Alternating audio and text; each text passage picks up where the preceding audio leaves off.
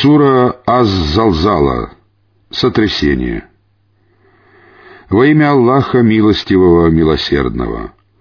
Когда земля содрогнется от сотрясений, когда земля извергнет свою ношу, и человек спросит, что же с нею, в тот день она поведает свой рассказ, потому что Господь твой внушит ей это. В тот день люди выйдут толпами, чтобы узреть свои деяния. Тот, кто сделал добро весом в мельчайшую частицу, увидит его. И тот, кто сделал зло весом в мельчайшую частицу, увидит его.